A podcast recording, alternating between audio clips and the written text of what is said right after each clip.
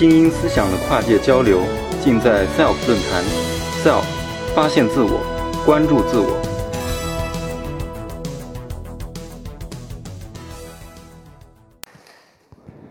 啊，各位朋友，啊，下午好。今天可能稍微有一点晚了，但是我相信大家的干细胞还在工作。因为每个人，我们身上都有许许多多的干细胞，这些干细胞来支撑我们的每天的活动。啊，刚才讲到这个眼睛识别，眼睛看到光线，也想讲这个，我在跟大家交流，大家在不断的思考。所以在这些所有这些功能过程中，可能大家都问到一个问题，就是我们这样一个有这样这样的一个功能，这个功能是如何来维持我们每一个个体？所以这些问题实际上都或多或少与一种非常奇妙的细胞。我们叫干细胞相关。这个问题可能说起来话非常长，因为我本人也不是做干细胞，但是近年来呢，也变成了做干细胞研究的粉丝，参与了干细胞的研究，因为它实在是太奇妙了，实在是太有意思了。所以大家都愿意做，因为干细胞呢，这个事情呢，我们讲，就我们现在所知道，地球上的生命，所有的生命呢，它的最小单位都是由细胞组成。那我们走出，走到自然界，这个自然界大千世界，林林总总，各个各式各样，各种生物。动物、植物，还有更多我们看不到微小的世界，这些生命都是由细胞组成。但是细胞，但这些生命，它如何来繁衍、来变化、来进化、来组成这样一个非常美妙的世界，就是靠这些许许多多的。小的细胞，这个细胞里边有各式各样种的细胞，其中有一类细胞，它能够啊起到非常重要的功能，就是它能够继续不断的繁衍、自我复制、自我更新。我们称之这样的细胞为干细胞。干细胞，我们。这个话呢，说起来很长。那什么样的细胞具有这样的一样的功能？实际上，最简单的，以我们人类为例子，我们大家都知道，啊，人和其他动物都是一样，就是它的繁衍需要精子和卵子这两个，我们叫配子。精子和卵子是结合以后就会产生，对吧？受精卵就会产生一个细胞变成两个细胞，变成四个细胞，变成八个细胞，逐渐逐渐就形成了一个我们叫胚胎。这时候的细胞啊，我们今天所以成为一个人，有身上有这么多的器官，有这么多的功能。都是从小小的受精卵里头得到的，所以受精卵里这样的那个时候的细胞，非常原始的细胞，它具有像我们一个成体、一个个体和一个个体身上各种组织器官发育的这种潜能，所以具有这种一个细胞能变成其他许多种。细胞的这种潜具有这种潜能的细胞，我们叫干细胞。所以干细胞最容易获得的方式是从胚胎获得，所以叫胚胎干细胞。这就是干细胞最早的来源。但是啊，十多年来，十多十多年前，科学家又发现了另外一种办法。大家知道，生命为什么宝贵？生命宝贵，因为对一个人来说，生命只有一次。在时间的这个轴线上，从出生到成长，到成熟，到衰老，到死亡，任何一个生命都是一个单行线，一个箭头，随着时间，它不能再回转。这就是生命之宝贵之处。一个人的生命只有一次，啊，所以他从干细胞开始，受精卵开始发成个体。所以科学家往往这个细胞呢变成就干细胞变成其他细胞。但是科学家问这样一个问题：这个细胞能不能回转？就是现在我们很多讲。这个剧里剧里边讲，可可能物理学家也在讲，穿越，时间穿越能不能穿越？那细胞能不能穿越？从一个分化的一个具体的细胞，就像我现在手上的手上的细胞，鼻子上的细胞，是吧？我的眼睛的细胞，刚才讲眼睛，头部的细胞，能不能穿越回来？啊，变成一个具有更多潜能比。啊，潜能的细胞，它能变成其他的细胞，这种能力，是吧？这是，是吧？这是十十年前，是吧？日本科学家，啊，这个亚马纳卡，他做了一个很好的一个非常好的实验，通过用一一组蛋白，使一个我们叫已经周末分化的细胞，又回归到。它具有干细胞的这个能力，它有潜能，所以这样的一个逆转，使我们人类是吧？不仅为科学打开了一扇大门，对？对于细胞生物学，对于分子生物学，对于所有生命科学打开一扇大门，同时也给所有的人类啊，具更大的希望，因为我们暂且不生。每个人都希望自己的生命能够活得更长一些，更健康一些。殊不知，这些良好的愿望都是跟干细胞息息相关。所以有这样一个办法以后，这个干细胞的领域应用领域就非常广泛了。大家都知道，是吧？我们有得病的时候。往往是某一个，今天我胃疼，今天我心脏不好，我现在啊高血糖、高血压、高血脂等等这些疾病，大家这些疾病的一种一个原因，一个理论，就是因为你这个机体、这个器官的干细胞的功能不太好，所以它需要啊重新能够提升干细胞的功能。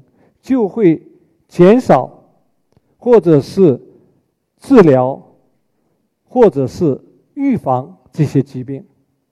这是给大家提供了一个非常多的可能性。另外，大家都知道，我们买一台车，开一台车，这个车随着时间，这个车就变成一个老车。老车的时候，零部件就往往坏了，但是。因为一个车上的部件不会一起都坏了，往往其中一个部件是吧先坏，那我们怎么办呢？我们就把这个车要送到修车店去修，修车师傅一看你这个是轮胎坏了，换个轮胎，这个这个水泵换了，换个水泵，等等等等。那人的健康也是这样，自从一百年前，就我们的。外科医生是吧？我们人类就发明了从器官是吧移植，器官移植能成就无数的生命。但是现在最大的问题，器官移植的来源是形成问题，没有足够的，啊？器官的来源，是吧？这是一个很大的问题。所以大家在想，如果汽车能够换零件儿，人也能换零件儿，但是汽车有零件厂来生产零件儿，那我们将来能不能用一个办法来生产这些器官？这就是我们现在说的器官工程、组织工程。那干细胞就是一个比较理想的一个材料，因为干细胞它具有这样的全能性，它可能在某种条件下，它就会从一个全能的细胞变成肝细胞，变成肾细胞，变成肺细胞，变成心脏细胞。这在另外一种有生物材料或者一些一些必要条件下，它可能就形成了一个器官。如果一旦一个功能器官形成以后，那它这样我们的器官的供应就会不成问题，我们在座的很多人的健康就会得到更好的保证。此外，刚才讲到。